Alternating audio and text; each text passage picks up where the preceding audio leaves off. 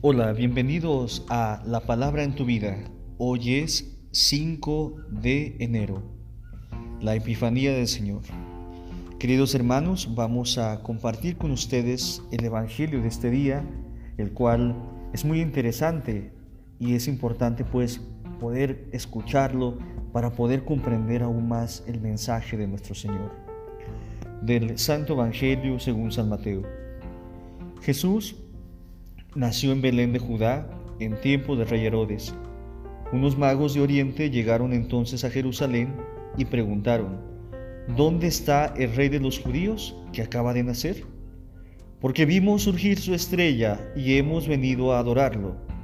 Al enterarse de esto, rey Herodes se sobresaltó y toda Jerusalén con él. Convocó entonces a los sumos sacerdotes y a los escribas del pueblo y les preguntó dónde tenía que nacer el Mesías. Ellos le contestaron, en Belén de Judá, porque así lo ha escrito el profeta. Y tú, Belén, tierra de Judá, no eres en manera alguna la menor entre las ciudades ilustres de Judá, pues de ti saldrá un jefe que será el pastor de mi pueblo Israel. Entonces Herodes llamó en secreto a los magos para que le precisaran el tiempo en que se les había aparecido la estrella, y los mandó a Belén diciéndoles, Vayan a averiguar cuidadosamente qué hay de ese niño y cuando lo encuentren avísenme para que yo también vaya a adorarlo.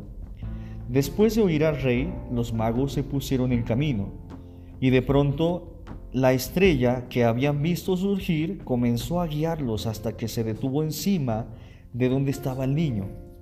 Al ver de nuevo la estrella se llenaron de inmensa alegría Entraron en la casa y vieron al niño con María, su madre, y postrándose lo adoraron. Después abriendo sus cofres le ofrecieron regalos, oro, incienso y mirra. Advertidos durante el sueño de que no volvieran a Herodes, regresaron a su tierra por otro camino.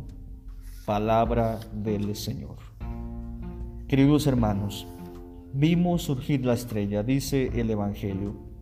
Fue sobre los montes al oriente de Palestina, diez siglos antes, donde se había escuchado de un sabio venido de Mesopotamia el famoso oráculo mesiánico. Lo veo, aunque no para ahora. Lo diviso, pero no de cerca. De Jacob avanza una estrella, un cetro surge en Israel.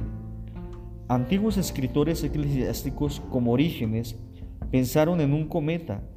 Sanefrén, con una imagen altamente simbólica, escribió, Aparece la estrella porque los profetas habían desaparecido. La estrella aparece para explicar quién es aquel hacia el cual se dirigían las palabras de los profetas. Quedándonos en el plan simbólico podemos agregar, la estrella vista por los magos había aparecido luminosa en el cielo como signo visible de la venida de Cristo en el mundo, la verdadera luz que ilumina a todo hombre. Él es la misma luz, es decir, la vida de Dios, enviada como luz de las naciones.